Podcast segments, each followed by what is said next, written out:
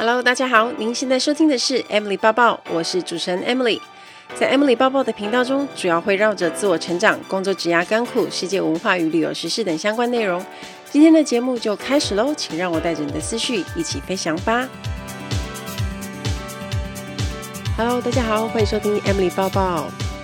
每次我要录音的时候，我挑的时间都是比较晚一点。就是睡前，或者是我把我一天的工作都忙完之后，我就会开始录音。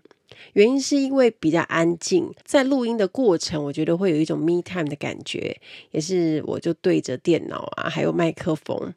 但是讲一些我想讲的东西，所以我觉得 这段时间也是蛮重要的。那我希望是没什么干扰，虽然我本来就是躲在一个小储藏室里面录音，就不会有人干扰，只不过在这个时候。全世界都安静下来，感觉就更好。这个礼拜呢，其实是很忙碌的。大家有没有发觉，十二月杂事都会变得很多，就可能会有一些杂七杂八的事。我觉得应该是因为年底的关系，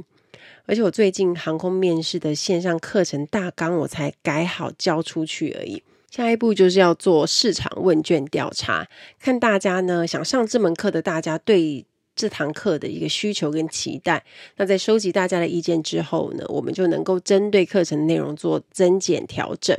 接着才会进行到公布课程啊、募资啊，所以没有这么快，但事前工作还是有很多要做。尤其是我最近也在整理二手衣出清，我自己是真的每一年都会买很多衣服，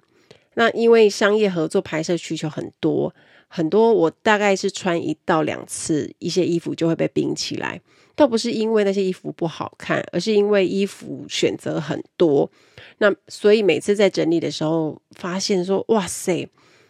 有很多衣服都很美，而且很新。所以这个时候就要造福所有的粉丝朋友们，用比较便宜的价格，然后买到状况很好、很漂亮的新衣服。而且每次在年底整理衣服，会发现呐、有一些衣服就是。它虽然很旧了，可是你还是会一直穿。像我在家穿的 T 恤，就是 穿的快破了，我才丢掉。每次在整理的时候，也发现冰在衣柜里，以前舍不得丢的衣服呢，就要趁年底的时候拿去旧衣回收。我也发现我断舍离的功夫有越来越好的趋势。以前在收东西的时候，会觉得哦，这也想留，那也舍不得。可是你明明就没有要穿呐，只是收在衣柜，藏在某个角落，你可能心里就觉得哇，安心了。但事实上是你再也不可能穿它，就没有办法狠心的丢掉。不过这几年我我觉得我自己有进步，都是发狠猛丢，一直往那个袋子里丢，因为我觉得有舍才会有得。那很多东西留着其实是占空间、长灰尘，根本就没有帮助。那要。铁了心整理，其实就是要先把舍弃的、必须要舍弃的都丢掉，留下必要的、重要的。那之后再进行分类跟收纳，衣柜才有可能焕然一新，我们才有空间再买新衣服啊！大家说是不是？那不知道大家有没有跟到西班牙轻珠宝 Majolica 的团购呢？倒数两天就要结束了哦，一件九折优惠，两件八五折。这个特惠真的蛮难得的。那大家有看到，除了我自己身上戴的那几样漂亮的饰品以外，我还有另外再买。当然要趁这个时候买啊，因为趁便宜这样比较划算。我发觉点进去就是会很选择困难，因为都真的很美。而且我也收到一位美女作家，那她本身也是医师，她就告诉我说：“哎，Emily，实在太烧了，因为平时她就已经一直在观望这个品牌，她看了很久，趁圣诞节就是烧一波。”那他也是立刻就订了细致玫瑰金的珍珠项链。那我自己是非常推荐手环跟手链，因为金色饰品呢，你用堆叠的戴法很适合。你可以单戴一条，它当然就很美。但是如果你戴了两条，一个手镯加一个手环，它有层次感跟气势，而且你感觉就是。戴着金金色首饰，然后去跟客户见面谈事情，准备要拿文件给他看，然后他就会一直盯着你的手链看，这样就是很成功，因为他可能想说：“哇塞，你带的东西也太有质感了吧！”所以呢，真心推荐给大家我非常喜欢的西班牙的轻珠宝品牌。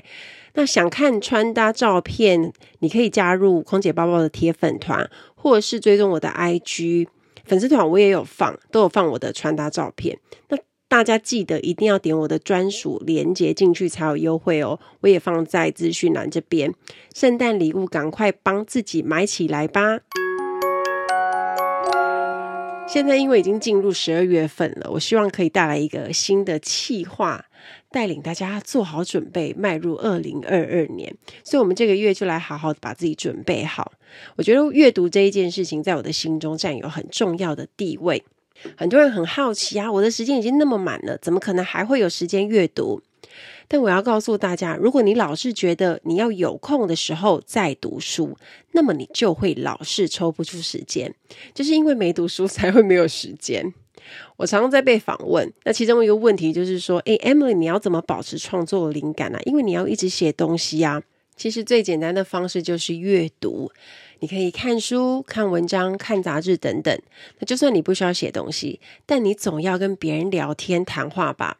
在表达一些看法的时候啊，我们会发现有阅读习惯的人跟没有的人谈吐真的会差很多，因为你会发现词汇根本不够用。很多人在新年的新梦想都会设定想要阅读多少本书的希望，有些人可能已经达标了，也有一些人可能到现在连一半都读不到。所以，既然这样，我们就从现在开始把自己准备好。虽然听起来很像是老生常谈，但是如果你常听 Emily 报报的听众，你一定常听我说过，阅读是投资自己最棒的方式之一。因为书的价格很便宜，以台湾的商业书大概就是两百到三百块。我们跟朋友出去吃一顿饭的价位也差不多，有时候跟朋友吃饭的价位还更高。可是我们就可以用很便宜的价钱买到一本有系统，而且经过人家帮你整理好的知识，我觉得很划算。再来呢，就是有机会可以跟大师学习，因为我们一辈子都没有办法和，比如说已经过世的贾伯斯说上话，也没可能跟比尔盖茨啊，或者是特斯拉创办人马斯克这些世界各个领域顶尖的人见面说话。但是我们可以透过书去了解他们的思维跟看法。我觉得书就是跨越了时空的限制。再来呢，读书是不会亏损的。你买股票啊，一些金融产品啊，很有可能还会亏钱。可是你读到好书产生的那个效益，很少会是负的。你顶多就是读到一本你自己觉得我没兴趣的书，或是你觉得读完好像也没什么帮助。不过那没差，你如果发现没帮助或不喜欢，你就放弃就好了。对于工作呢，其实我可能本身有强迫症，可是读书阅读这件事情我没有。要是我翻了一本书的目录之后，我发现我看了一两章节就诶一点兴趣都没有的时候，而我觉得有点无聊，我就会立刻放弃，换下一本读。有这么多书，还怕没书读哦？所以一定要自己觉得喜欢再开始读，这样才有可能比较持久。说到这边呢，一定会有不少人想说：“诶，Emily 说的我都知道啊，读书真的很重要，我都懂。我很想要读，可是因为工作太忙了，我真的抽不出时间，那要怎么办呢？”这边我就要告诉大家一个很残酷的事实：如果你一直觉得要等到有时间再读书的话，那你就会老是抽不出时间，因为你没有读书，才会没有时间。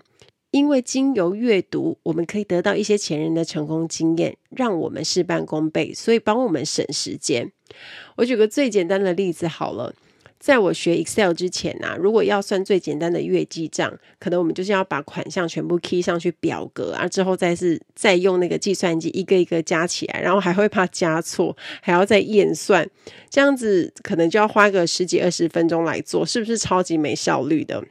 可是，当我们学会了函数，只要打个 sum，后面把范围拉起来，就会得到总数了。可能就不需要一分钟啊，甚至十秒你就可以搞定了。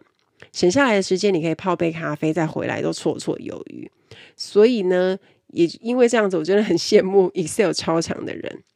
当我们知识不足的时候，我们就能够用，就只能用最笨的方法，或是用时间去从头摸索去换成果。但是阅读其实它就是一条捷径，可以帮我们省下更多的时间。那到底可以怎么样解决没有时间读书这一件事呢？我们每天除了工作时间以外，还有很多生活的琐事要处理。那说真的，如果要找一段完整专门来阅读的时间，那就真的太难了，因为连我自己也做不到。所以我的习惯就是用零碎的时间来读书，可能是睡前的十五分钟，或是吃早餐的十分钟等等。也有可能我打字打的太累，我可能一整天对着电脑太久，我想换心情，我可能就是十分钟就立刻起来阅读。那大家会觉得很怀疑，说：“诶，那你这样读个五分钟、十分钟，真的有用吗？”其实现在有蛮多的专业工作者，他们都不会特地排一段时间读书，而是把握生活中一些空档读书。比如说你在通勤、坐车的时候啊，吃饱饭的时候啊，或者是睡觉前，或是你就是在等人的一些零碎时间，把这些零碎时间加起来，有可能就超过一个小时。像有时候我我自己去看中医，或者是我要去看那种名医。或者就去看诊的时候，像我之前去看胃肠科，然后因为生意都很好啊，每次都要等很久，那这个时间就可以拿来阅读，不然就真的很浪费时间。一般人呢，大概就是一直划手机啊。但你如果没有特别的是一直划手机，也不能怎么样，就是也就只是浪费时间。所以呢，如果今天知道我要去的地方要等很久，我就会随身携带一本书在身上，然后以备不时之需。这个时间加起来就非常的可怕。所以，如果我们可以先知道一天大概有多少零碎时间，就可以知道怎么样来安排。这个概念就是时间预算。我们先安排好一天的行程，你就知道行程和行程之间你有多少可以自由运用的零碎时间，然后再把行程表上的零碎时间长度写下来。例如上下班通勤，我们来回要四十分钟，那吃饱饭也大概有个十分钟，像我睡前也会留十几分钟来阅读。那我觉得最重要的就是你先安排好要读哪些书。像我吃早餐的时候，我可能就会想要读一些工作用的工具书，像是文案书啊、时间管理这类的书，这样就可以提振我的工作精神。因为吃饱之后，等下就可以马上派上用场。而且事实上，你如果刚睡醒啊，人也会比较有精神，这时候就比较适合看需要动脑的书。可是，如果你现在是睡觉前要读书，千万不要去读那种太费脑力的，因为你要准备培养睡觉的情绪嘛。这时候你就可以看一些心理学啊，或是励志的书籍，让你可以获得一些比如人生的启示或者反思等等。那把要读的书先记录下来，你就自然会按表操课。这跟我之前有做的。一阵子的那个每周学习主题很像，就是我们先把要看的书都列出来，一有空就可以拿出来看，才不会想说，诶，我现在有空了，那我可以读什么书呢？那个时候再来找书就有点浪费时间。另外，我也有一个习惯，就是同时间我会读一本以上的书呢，这叫做快速转读。什么意思呢？就像是我们在看电视的时候，我们把频道切来切去的概念。像我们会去找书或者是看书，一定是想要解决某些问题嘛？我们要想获得一些答案，或者是我们当下想要搞懂某些事情，我们才会有那个动力去看书，对不对？如果说你今天看了一本书，你已经找到你的答案，那要你再一直看下去，你有时候可能会觉得啊无聊啊，或是其他的东西你没有兴趣，你觉得有点浪费时间，所以这时候我们就可以适时切换一下频道，去看一些别的书。像是理财书，你可能想要搞懂什么是 ETF。当你找到答案之后，你下一个问题可能就是：诶，那我要买哪一家券商比较好？等等的其他问题。那这时候你可能就可以去找其他的书籍来阅读。这种做法的好处就是可以让阅读的人在没有压力的情况下，维持住想要读书的感觉，在短时间里面也可以累积好几本书的内容。所以，想要找出时间来读书，就要管理好我们的零碎时间，知道自己在哪些时间点可以读书，让自己随身都有书可以读，这样就可以养成就算时间很短也可以读书的这个习惯了。Ladies and gentlemen, welcome on board. This is In-Flight Service Manager Emily speaking. 欢迎来到航空小知识单元。在今天的航空小知识，我们要讲一个可爱的东西，叫做 Fun Pack 机上玩具包。不晓得大家在搭飞机的时候有没有发现，有组员在客舱里面派玩具包呢？当然，我们都不是小朋友了，我们不会收到。我们只会看到那些小朋友、儿童拿到玩具包。那因为刚好最近啊，马龙从杜拜带给我阿联酋飞机上的儿童礼物，然后我自己也有拍一个 YouTube 影片，特别去介绍。哎，我觉得阿联酋真的送的很高级耶，因为看那个样子成本就是蛮高的。他用那种有飞机的玩偶，然后用一个儿童可以盖的那种小毛毯，然后弄成一个这样子，我就觉得非常精致。而且除了飞机的玩偶以外啊，还有空服员，哎，好像是飞行员，然后还有女生的空服员，我就觉得哇塞，就真的下重本的那种儿童礼物。那儿童礼物其实是在周边是买不到的，因为周边不会卖这些东西，通常就是你要搭飞机才会有的，所以。每次我们在飞机上派玩具包的时候，都可以看到小朋友一脸非常惊喜、很开心的样子，然后我们就会觉得说：“哇哦，好像做了一件什么很厉害的事情。”那我们今天来聊聊国泰的机上玩具包。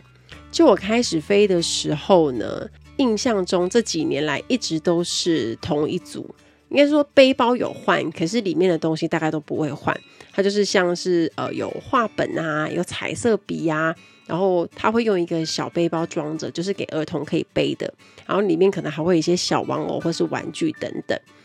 那其实一般来说，航空公司应该会隔一段时间都会去更换，或是有时候他们可能跟某些厂商合作的时候，那它的主题呀、颜色跟彩绘就会换掉。而且根据我的印象，从香港出发跟从国外出发的玩具包都是不一样的哦。因为从香港出发的，它会是一种样式的背包。那从假设你今天从巴黎或罗马回来，那玩具包的背包的样子就是不一样的。所以呢，一般小朋友如果出国的话呢，如果你是搭国泰的话，你应该都可以拿到两包才对，因为出去一包，回来一包。除非是刚好派完没有啦，不然其实我记得以前刚飞的时候，在飞机上服务，我们在起飞前就有很多的工作要做，其中一个工作就是要派玩具包，而且我们要去注意到整个飞机上有多少儿童嘛，才会去数说，诶，比如说我负责的区域有几个儿童，然后我就要拿几包出去。除了玩具包以外呢，我们也要去看有没有那个婴儿，因为婴儿有自己的婴儿包。那玩具包呢？小朋友还有一个东西也很重要，就是耳机。我不知道每个航空公司有没有每一家都有儿童耳机啦，可是像国泰它是有的，所以一般我们在给小朋友玩具包的时候，也会顺便给他儿童专用的耳机，因为小朋友的头比较小嘛，他不可能戴那个大人的耳机去看卡通。那这个动作我觉得也是蛮重要的，所以小朋友呢，他们拿到背包跟耳机的时候，都会是很开心的，而且。通常啊，我们都会碰到那种家长会跟小朋友说：“赶快跟姐姐说谢谢。”然后我们就会很开心，因为我们被叫姐姐。如果如果叫阿姨的话，有时候小朋友还会被纠正，就超好笑的。而且玩具包派给儿童，让他们在机上画图可以有事做，而且比较不会吵妈妈。对他们来说，就是一个出国旅行的小礼物，小朋友心情也会很开心。不晓得爸爸妈妈们，你们带小朋友出去旅行的时候，有没有曾经搭过某一家航空公司他们的玩具包，让你觉得印象很深刻呢？欢迎跟我分享哦！希望大家会喜欢今天的航空小知识，我们下次再见喽，拜拜！再来也是很多听众的疑问，就是要怎么读书会快一点呢？像我就有收到私讯，他说：“诶、我读书真的很慢，有时候一本书看了两个礼拜还没有看完，有没有什么方法可以让自己读快一点，才可以把书读完？”在这边我也想要告诉大家，其实把书读完是一个假议题，因为像我自己，嗯，也真的很少把一本书从第一页一直读到最后一页。可能这些每个人的读书习惯不一样，但是我是提供一下我自己的经验，让大家可以参考。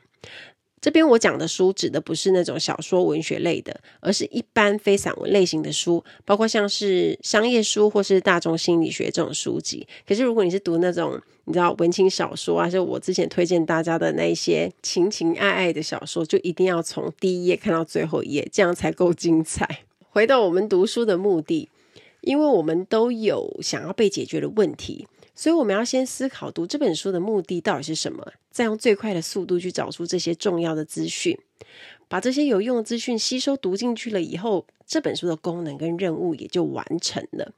那如果用八十二十法则来看的话，百分之八十的重点大概占了全书的百分之二十的篇幅而已。这样换算起来，一本两百五十页的书，大概也只有五十页是重点内容。所以呢，我们在读书的时候，其实要先舍弃完美主义的念头，先列出想要从这本书里面知道什么或学到什么，只读这个部分就可以了。只要吸收到自己想要的资讯就可以了。而且事实上，这样就算很有收获了。但也会有人担心，那如果舍弃的内容有写到重点，那要怎么办？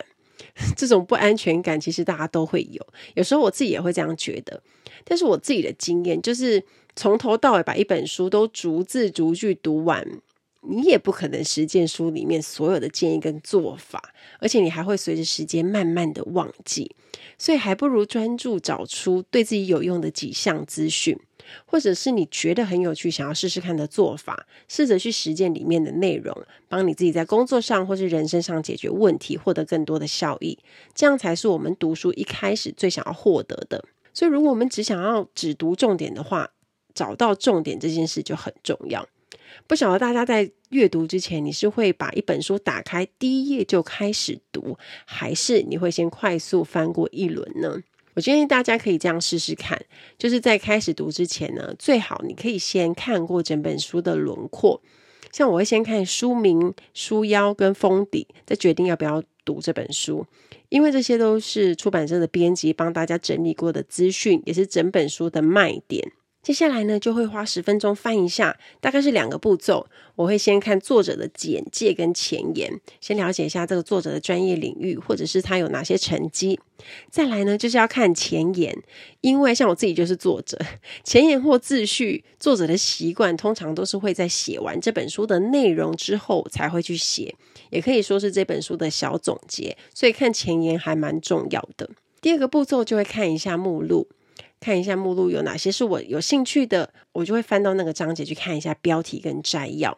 如果有超过三篇我读了都觉得不错的话呢，我就会开始读这一本书。但如果没有找到我有兴趣的东西，我就会直接放弃，换下一本书。那这个挑选的动作我觉得蛮重要的，因为当你先翻过了之后，你对整本书的内容你已经有基础的印象，你也会对想要读哪几个重点的文章是有想法的，你会想多花一点时间在上面。这样子，你就可以找到哪些是我自己需要的部分了。至于读不快的原因呢，我觉得也很好解决，因为会读不快，多数都是因为你的时间很够，你没有给时间限制，所以你就会想说，哦，我慢慢读就好了，反正也没有急迫性。这就跟人一样啊，如果我们碰到急迫性的事情，我们就会想要先做。比如说，我们明天要交会议记录。那我们可能就会把整个礼拜最重要的报告先放着，赶快去写会议记录，所以报告就会被延到 隔天才继续去做。所以一定要给自己 deadline，而且有死线的话，其实大家都会有激发那个肾上腺素的感觉。当然啦，要看这本书到底是简单还是难去决定。举个例子，如果它是两百多页的商业书，那你是刚开始阅读的人呢，我觉得你可以定一个礼拜看完，我觉得是。刚好的时间限制，就是不会太难。你也可以搭配我们前面谈到的，你先安排自己的零碎时间，就知道一个礼拜你大概有多久可以读这本书。也有人会用番茄钟的方式来规划自己的阅读，我觉得都可以，只要找到你能够持续下去的方式都没问题。而且有时间限制有另外一个好处，因为有急迫性，你在读的时候就会非常专心，很像是在赶报告的时候一样，你专注力。全神贯注的时候，人是可以发挥极限的。我相信大家都有被主管啊、老板去赶报告，或者是赶叫你交出一些东西来的时候，你一定都做得到。如果你只给自己十分钟，一分钟都不能超过，你一定会很把握这十分钟专心阅读的，因为时间非常宝贵。那没时间跟读得慢都解决了，接下来就是记不住的问题。有不少人也会说：“诶，书看过就忘记了，有什么用啊？”那会这样说的人，通常都是可能你只是在阅读的时候，你只是眼睛看过那个内容而已，你并没有记在心里面，或者是说里面的内容没有让没有任何一丝有印象让你留在心里面的，你就没有读进去。如果把看过一次的书就把里面的知识当成你是学会了，其实就是很可惜。因为呢，只有输入没有输出的学习，其实只能说学到一半。那怎么样吸收消化书本的内容呢？最后再产出自己的理解呢？我觉得在读书的时候，可以先保持着跟作者在对话的心情来阅读。如果是对话的话，你就不需要全盘都接受书里面的说法，甚至你会有自己的想法啊，你会想要反驳作者等等。我觉得那都很好，那都没有关系，因为你已经开始在思考，阅读在刺激你的思考。你也可以一边读书，一边列出你同意的地方和你不同意的地方，然后在读书的当中，如果突然你有想到的点子，你可以记下来，甚至也可以思考，如果这件事情换是你碰到的话，你会怎么做？像这些对话的过程跟心得，就可以发挥这本书最大的效用。再来呢，就要把这本书变成自己的，这是什么意思呢？就是要留下你读过的痕迹。不知道大家有没有印象？小时候大家读的课本都是统一买的，那都是一样。除了名字之外，你要怎么用去辨别说哪一本课本是我的呢？很简单，就是每一本书都有自己的专属记录。有些人可能会画画啊，就是 上课无聊画画，或是有一些笔记，或是便条纸。而且不晓得大家会不会这样，同一本书自己的跟别人的读起来的感觉就是不一样。所以，像我的商业书里面，如果读到一些金句，或是有一种哇的感觉，我会画线，就像用荧光笔去画重点的感觉。在我碰到想要查更多资料的内容时呢，我可能也会另外做一个注记。发现那种值得一看再看的页数，我会在上面折角，就是在页面上折一个角。如果这本书就会变成我的常备工具书的话，我还会特别贴上便利贴。然后在目录上可能会写一些一些小节的关键字啊，或者是我觉得非常重要的字。然后呢，如果我想到这些东西可以写一些文章的话，我可能就会补充一些类似的例子在便利贴上面，然后直接贴在那个页数上。那如果我在写文章的时候，就可以马上对照。这也难怪常常有人讲说，一本书的折角跟便利贴越多，代表这本书对你越有启发。所以这边我也希望我的新书《比泪水更美的是重新开始的勇气与自信》对大家是有启发的，请尽量用力的折角跟写笔记哦，欢迎大家拍给我看。所以啊，有很很多那个精彩的书，我会建议大家可以留下笔记。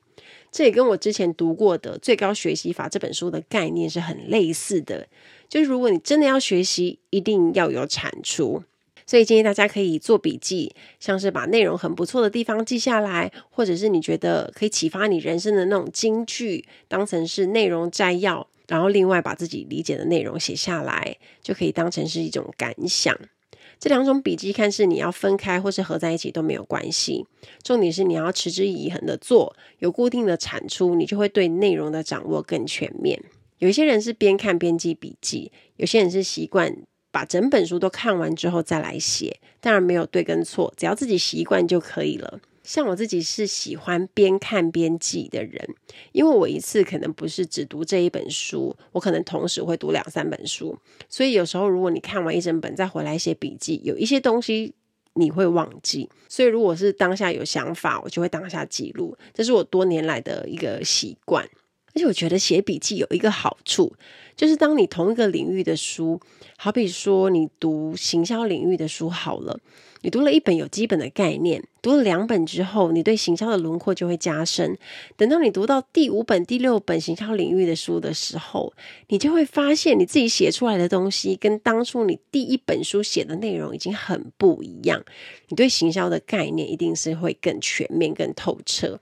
这时候你的视野跟观点的层次也就可以拉到更高了。如果你有习惯用数位笔记来写，像我自己是用 Evernote，那有些人是用 Notion 都可以。你可以把这些笔记串成资料库啊，或者你以后在写报告跟工作的时候用关键字直接去搜寻这些资料，你都可以带着走。啊，有需要查询的时候，马上就可以查得到资料。而且如果你有片段时间的话，你也可以多看一次，当成复习用。所以，当这样你有系统性的全盘学习，也可以让你更融会贯通。所以，如果你都这样做了，你想要忘记书中的内容，应该是蛮难的。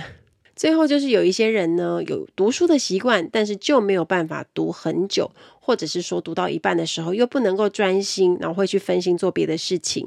尤其是当我们手机有网络，智慧型手机就是吃掉专注力的大恶魔，因为我们三不五时就想要看一下手机，看一下讯息，有人叮咚，又是有人赖的时候，都会这样。像我自己也是常常会有这种状况。后来呢，我用一个方法，我觉得蛮有效的，就是你有点像是排课表一样，把自己要阅读的时间可能先 block 起来，排出来。那这个时间就是黄金，你阅读的神圣时间，不可以被任何事情干扰。像之前有一阵子我在准备《谁与争锋》比赛的时候，那我可能需要读一些很大量的资料跟书。我每天就要安排三到四十分钟的专注时间读书，所以那个时候就是连阿布都不可以来打扰你那种认真严肃的态度。所以呢，我自己的习惯会尽量安排在比较晚的时间，那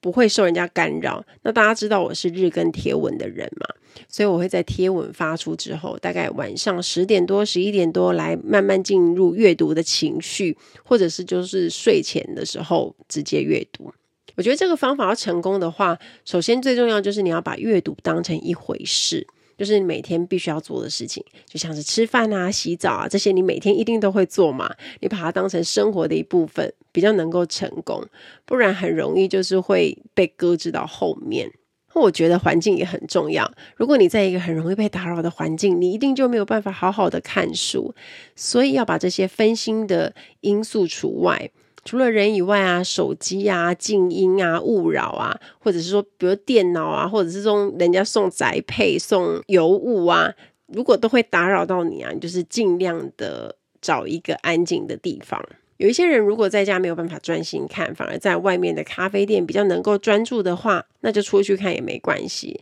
因为你可能就是需要一些白噪音的帮忙，反而会让你更专心。这样的重点是要减少分心的因素。如果你读书是有特定目的的话，我觉得组读书会也是一个不错的方法。就像是我以前辅导过的学员，他们在听完我的课程之后呢，虽然他可能是懂了方法跟技巧，但空服面试这种考试，你就是需要大量的练习，所以大家就组成一个读书会啊，可能他们就每个礼拜针对一些面试的问题去做练习，或者是一起读一些英文相关的杂志题材，多熟悉一些会考的题目，然后彼此的成员大家都互相打气。呀，互相监督进度、互通考试的情报等等，读书会是一个还不错的一种方法。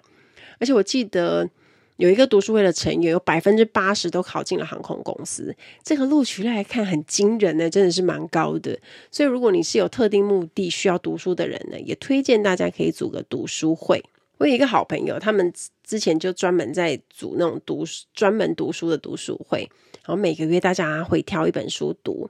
读书会里面的成员其实是要经过筛选的哦，不是人人都可以进去的，而且也会有一点点的挑战，因为呢，大家要轮流去发表读后的心得。那我觉得这个方法很好，除了确保你一定会读书以外，另外也借由每一次站在台上去跟大家阐述你的想法，你就会知道自己究竟吸收理解了多少内容，而且也可以借此听到别人的经验跟看法，然后彼此互相的切磋跟交流。这种我的方式，经过时间的累积，你就会发现自己成长非常的迅速。当养成阅读习惯后啊，你会发现宁静专注的阅读时光其实是一种享受，也是独处好好沉淀自己心情的时候。因为现在我们实在有太多的时间被网络很多的杂讯、社群平台夺走注意力，有时候像中毒一样机械式的一直划手机，然后其实不知道自己看了什么，可是事实上我们浪费了一堆时间。仔细想想，还真的是蛮可怕的一件事。想要养成阅读的习惯，我们就可以从挑有兴趣的书、自己喜欢的主题开始看，每次只要十分钟就好，你会慢慢体会和发掘阅读的乐趣。关于阅读这件事呢，有一句话我很喜欢跟大家分享：你要让自己有点欲罢不能，才有机会持之以恒。期待大家跟我分享。听完今天的节目，如果有想法和问题，欢迎到我的粉丝团或是 Instagram 找我，只要搜寻空姐抱抱 Emily 就可以找到我。你也可以截图这一集的节目，分享到你的 Instagram 的现实动态上面 tag 我，让我知道你有在收听，也让我知道你对 Emily 报报的看法哦。最后，感谢大家收听这一集的节目，真的非常的感激哦。如果你喜欢今天的节目，也欢迎帮我在 iTunes 评分中留下五颗星的评价哦。我们下一集再见喽，拜拜。